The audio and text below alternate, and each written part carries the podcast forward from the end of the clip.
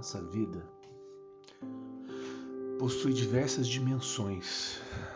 Apesar de ser única, digamos assim, ela pode ser dividida em muitas partes. Que partes são essas? Nós temos várias várias dimensões que nós poderíamos elencar aqui. Por exemplo, a dimensão familiar. Né? E na dimensão familiar nós podemos subdividir a nossa missão como casados, como pais, como filhos, como irmãos, como cunhados, enfim.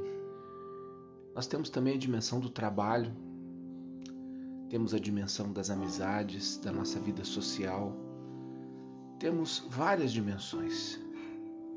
E aqui, Jesus, no Evangelho de hoje, destaca uma que deve ser a principal, que é a de estar com Ele.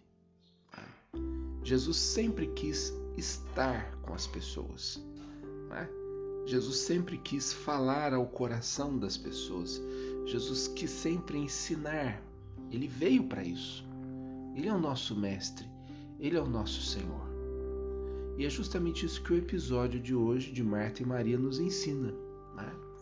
Jesus chega à casa de uma certa mulher chamada Marta, e aí então ele adentra essa casa e Maria, que era irmã de Marta, se coloca aos pés dele.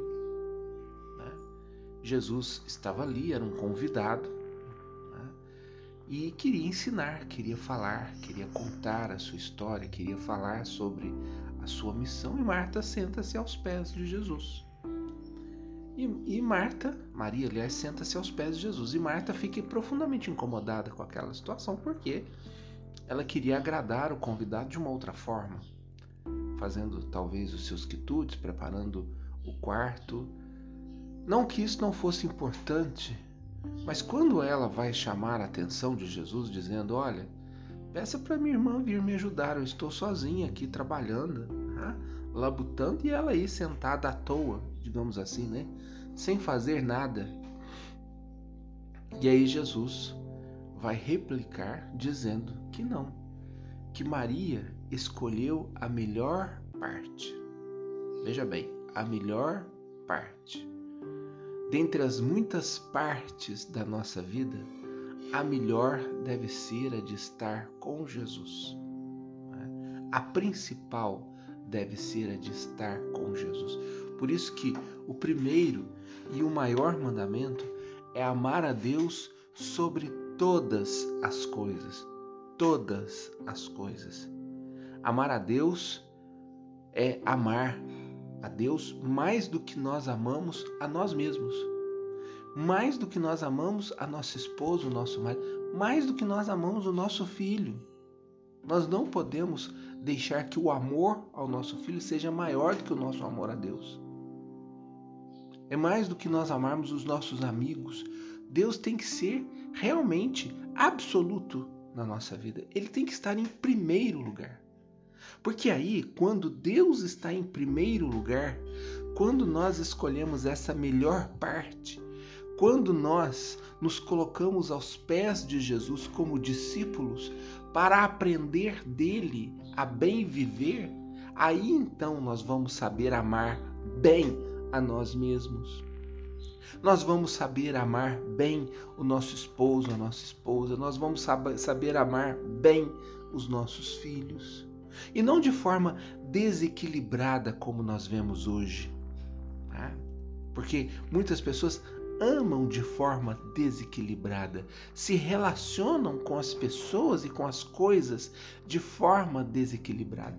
Muitas vezes até com a comida, você se relaciona de forma desequilibrada, comendo mais do que devia.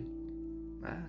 Às vezes, com as pessoas você se relaciona de forma desequilibrada, agindo de maneira incorreta, pensando estar fazendo certo, até mesmo em relação ao filho. Muitas vezes, um pai ou uma mãe julga estar amando o filho, quando na verdade está estragando o filho, quando na verdade está colocando o filho num caminho de perdição. É? Eu conheci a fazendinha do Padre Israel, se alguém se lembra, né? e cheguei até a conhecê-lo pessoalmente. E ele me dizia o quanto os familiares muitas vezes faziam mal para aqueles que estavam ali internados, se recuperando daquela do vício das drogas. E eu dizia, mas como assim, padre? Como assim os familiares fazem mal? Porque muitas vezes os familiares com pena e com dó, não é? Daqueles que estavam ali internados, muitas vezes até levavam drogas escondidos para eles. E julgavam estar amando aqueles que estavam ali. Mentira, não estavam amando. Mas por quê? Porque colocam muitas vezes o filho, o esposo, as pessoas e as coisas no lugar de Deus. E nós não podemos agir dessa forma. Nós não podemos agir. Deus tem que estar em primeiríssimo lugar na nossa vida. Devemos amá-lo de forma absoluta sobre todas as coisas.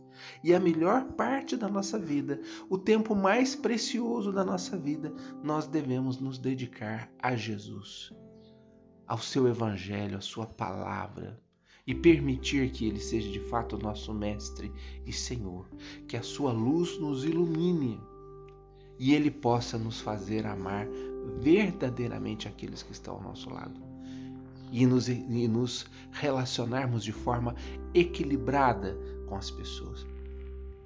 Então, essa é uma grande graça que nós precisamos alcançar na nossa vida. E hoje os relacionamentos estão tão desequilibrados a ponto das pessoas matarem umas às outras e dizem que matam por amor. Vejam, por exemplo, as notícias que nós temos aí no nosso dia a dia. Né? As pessoas matam e dizem que matam por amor. Nunca vi ninguém matar por amor.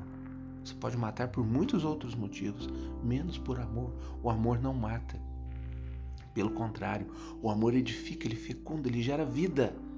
Né? Então, relacionamentos abusivos, relacionamentos sufocantes, eles brotam de um amor desequilibrado. Né? Onde você pensa que está amando, quando na verdade você está matando aquela pessoa que está ao seu lado. Quando você pensa que está amando, mas na verdade você não está amando. Você está até mesmo odiando muitas vezes, sem saber que está odiando. Jesus nos ensina: Maria escolheu a melhor parte e dela isso jamais será tirado. Então, essa é uma opção que nós devemos fazer. Que Deus seja o absoluto da nossa vida que ele esteja realmente em primeiro lugar. E aí, quando realmente, como eu disse, quando Deus estiver em primeiro lugar, nós vamos amar de forma equilibrada tudo e a todos que estão à nossa volta. E você irá perceber o quanto a sua vida irá mudar. Você irá perceber o quanto a sua vida ganhará uma nova dimensão. Preocupações e agitações que não nos levam a nada serão colocadas de lado. Porque Jesus chama a atenção de Marta. Né? Tu andas preocupada e agitadas por muitas coisas, Marta, mas uma só importa. E quando nós não temos Deus como absoluto, aí as coisas começam a nos desesperar. A agitação, a preocupação começa a tomar conta e nos conduzem muitas vezes por caminhos perigosos. Nos levam muitas vezes a, a vivenciar situações perigosas que vão colocar a nossa vida em risco e muitas vezes colocar o nosso futuro em xeque.